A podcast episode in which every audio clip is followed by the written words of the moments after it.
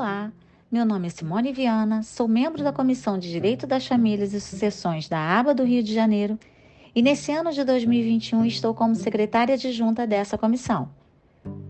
Hoje eu trago o tema Tipos de parentalidade.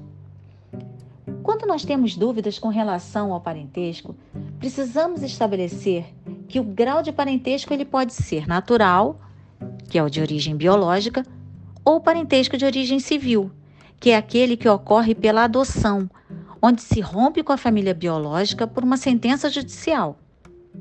O parentesco civil tem como requisito o afeto, que é o que une as pessoas, e esse parentesco afetivo pode ser dado de forma judicial ou extrajudicial, sem tirar os pais biológicos. Nesse caso, temos as famílias multiparentais, onde existe o parentesco biológico e o civil. Além desses, temos também o parentesco por afinidade, que é aquele que existe entre os parentes do cônjuge ou do companheiro. É aquele que deriva do casamento ou da união estável.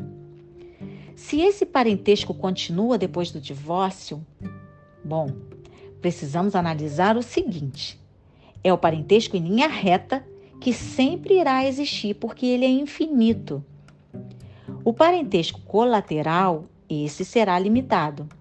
Ele se limita ao segundo grau, que são os irmãos. Inclusive, esses irmãos só podem pleitear alimentos caso não tenham ascendentes ou descendentes. Mas eles não podem, por exemplo, pleitear alimentos aos tios, pois eles são de terceiro grau.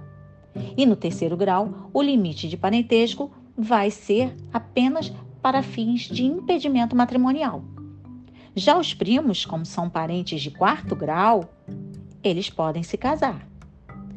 Pois bem, voltando ao fato do parentesco após o casamento, precisamos dizer que em linha reta, que é aquele que advém de uma relação de ascendência e descendência, e por afinidade, aquele que se estabelece nas relações de dois indivíduos e que descendem de um único tronco ancestral.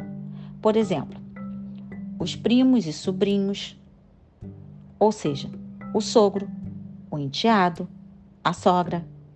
Esse parentesco não se extingue.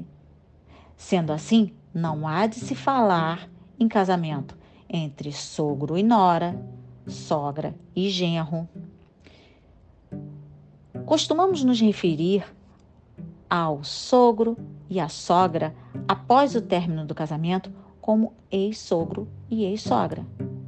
Porém, juridicamente, esse parentesco sempre irá existir. Já na linha colateral, os cunhados, por exemplo, esse sim será extinto o parentesco após o término do casamento. Nesse caso, não há de se falar então em ex-sogro e ex-sogra. Se você gostou do conteúdo trazido aqui, eu aproveito para te convidar a conhecer a nossa comissão, também no YouTube, no Instagram e no Jus Brasil. Ressalto ainda que o conteúdo trazido aqui é meramente informativo e não traduz necessariamente o entendimento dessa comissão ou da aba do Rio de Janeiro. Aproveitem!